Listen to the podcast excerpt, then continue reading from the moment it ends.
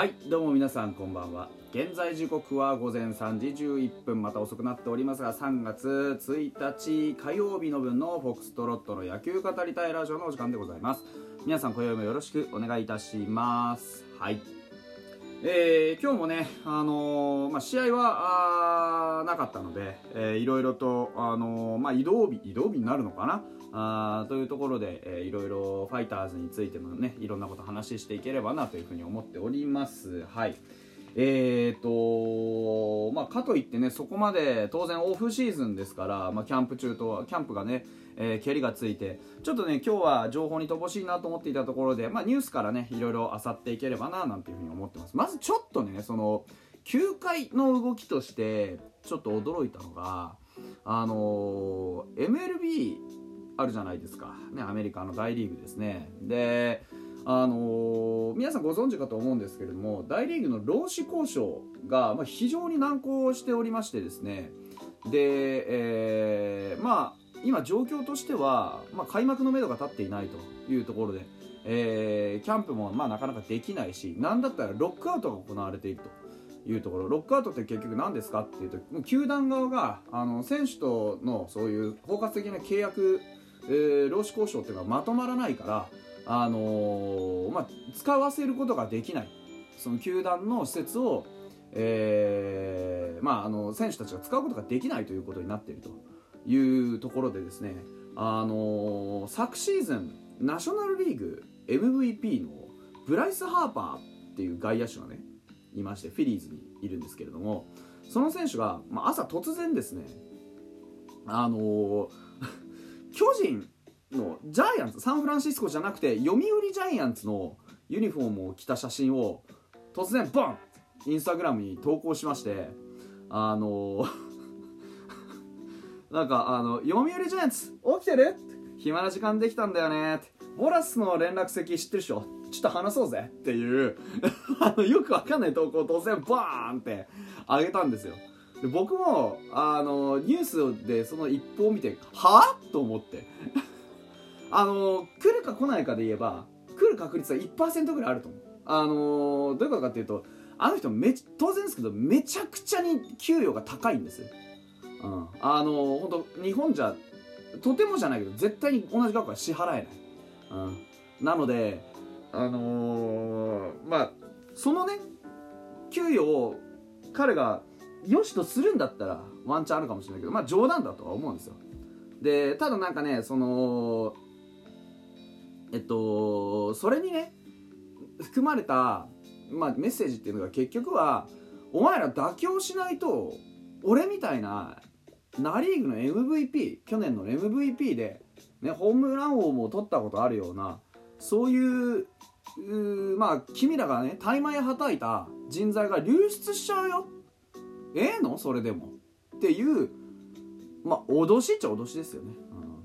だからあっちは本当にあの労使交渉まとまらなければこういうこともバンバンやってくるんで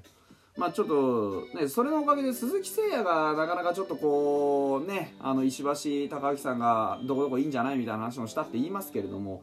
まあ、なかなかこのタイミングで渡米してしまうとまとまりづらくてね困ったもんだっていう風になってるっていうのもあって、まあ、早くねあのまとまってほしいなっていうのは当然その今海外でやってるね、まあ、大谷翔平もそうですけれどもあのいろんな選手たち、ね、有原だって本格的に動くシーズンになりますからね。うん、だからそういうところでもう少しちゃんとね、あの試合できる環境が整ってくれるといいなというふうには思っているんですけれどもね。いやまさかあの巨人に決まったのかと思って僕びっくりしましたよ本当。ね、いやそんなことあるかと思って。ただまあこういう動きが出てくるともしかしたらあのー、ねえ海外から本当に働き口がなかなか決まらないと困るっていうふうに考えていろんな選手たちが日本だったり韓国だったり台湾だったりメキシコだったりいろんなところに流出するって可能性はもう全然大いにあると思うので、あの各球団もしかしたらねそういうおこぼれに預かろうと思ってあのいろんな選手狙ってるかもしれないってことを考えるとね、うん。あのまあ、ファイターズは昨シーズンから今シーズンにかけて4人、あのー外人選手をねあの助っ人を補強しましたけれども、まあ、そういう、まあ、彼らがまだまだこっちに来れてないっていうところも含めてねあのいろんな動きあるんじゃないかなというふうに思いますね。うんまあ来ることないと思うんだけどな。話し合おうぜなんて言ってっからもしかしたら水面下でいや君のそのあれは分かるけれどもって話になってるかもしれないですよね。うんまあ暇を持て余した神々の遊びですよ。いや本当にね。まあそういうようなこともありましたというところです。はい。でファイターズ関連で言うと、まあ、やはりビッグボスというところでねあのー、まあ沖縄でのねキャンプが終わりまして本当にあのー、地元を大いににぎわされにぎわしたというようなことがやっぱり言われています。あの、本当収容人数とかあの上限までパンパンでねあのなんていうんですか、えー、人が来たっていうような話あったらしいですね。で1ヶ月間で大体3万人くらい、あのー、ビッグボスは人を呼んだらしいと。でテレビ局も次々とね取材に訪れて、まあ、当然そのね予想以上にファンが来たので結構あのー、ね低温ちょっと寒かったとかあの雨が降ったとかいうこともあったんですけどそれですからまあビッグボス効果あたるや本当に素晴らしいなというふうに思っておりますよという話です。で毎回ランチを出しますわと。ねランボルギーニは乗りますわと。トライクには乗りますわというようなね。でビッグボスステージも作りますわみたいなね。うん。あのー、本当派手なねあの活躍をしたと思ったら今日もなんかねえー、っと新宿ですかあどこだかわかんない、うんと、渋谷か？渋谷のセンター街になんか、あのー、真っ赤なド派手なスーツで現れてね。これを着られるのは僕かカズレーさんさんぐらいでしょ。って言って、あのー、盛り上げてたらしいですね。なんかあのー、飲食業の会社の、あのブランドアンバサダーになりましたって言って、えー、とイベントに出てでビッグボスビジョンとか言ってあの 3D ビジョンが、あの設置されてたんですけどそういう風にあのアピールして回ってたんですって。なんかだからあの本当そのコメントがね人に喜んでもらえると考えたら疲れも出ないと。もう50だよ。元気でしょ？いや元気ですわ。50に見えねえもんな。あまだなんか40そこそこぐらいの見た目でやってるもんだから本当にあのー、すごいですよね。こういうのをカリスマって言うんだろうね。うん。カリスマだよ本当にと思います。だからこの効果でねあの札幌ドームの開幕シリーズのチケットも売り切れたっていうし本当あのー、ここ数年のねまああのー、ファイターズの成績の低迷とともにねちょっとこう人入り球場の人入りなんかもかなり寂しいことに正直はなってましたよ。スタンド見てもガラガラだったしあのいやなんかねそんなにこう当然コロナ禍もあるからその影響もさっぴくとねそこまでもしかしたら動員数っていうのにこうめちゃくちゃ陰りがあったってわけじゃないのかもしれないんですけどやっぱり僕実際去年去年が一番僕球場に行ったんですよ生まれて初めてね。もう何回もあの札幌ドーム取らせてもらいました。本当にギリギリになっても全然取れるんですよ。だからなんかあのー、寂しいなとは思ってたんですよ正直ね、うん、ガラガラガラ。まあそうですよね。隣に人座ることもほとんどなかったし。まあ、当然そういう風な席配置にはしてあるんですけど。でもなんかこうね、あの、熱が冷めかけてるのかなっていうところは感じてたところにこういう、ね、やはりファイターズ球団としてもねそういうことは考えていたんでしょうやはり。あの、熱が落ちてきてると。当然成績もなかなか集まってないと。で今年ドラスティックな改革をしてね